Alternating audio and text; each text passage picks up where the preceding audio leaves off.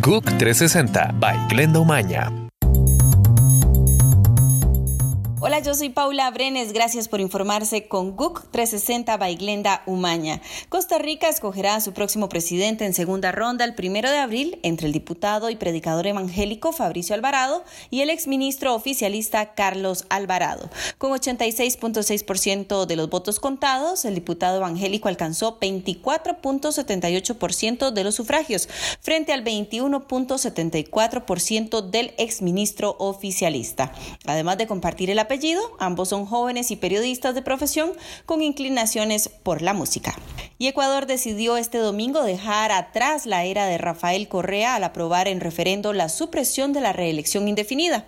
Según el conteo rápido del Consejo Nacional Electoral, un 64% de los electores apoyó la iniciativa y hoy el Poder Electoral de Venezuela anunciará la fecha de las elecciones presidenciales. La constituyente que rige el país con poderes absolutos ordenó adelantar los comicios que tradicionalmente se hacen en diciembre para antes del 30 de abril.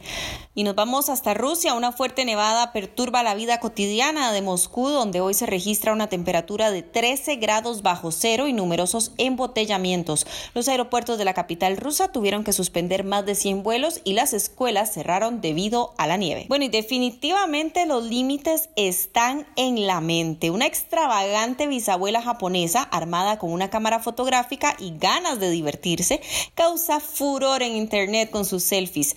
Estos son unos selfies muy disparatados en los que ella parece disfrazada de perro, sobre una escoba como Harry Potter o simulando un atropello. Kimiko Nishimoto, que pronto cumplirá 90 años, cuenta con más de 41 mil seguidores en Instagram, un éxito conquistado en solo dos meses gracias a las divertidas poses. Los invitamos a ver sus locas fotografías en nuestra página www.gook360.com. Que tenga muy buen día. GUC 360 by Glenda Umaña.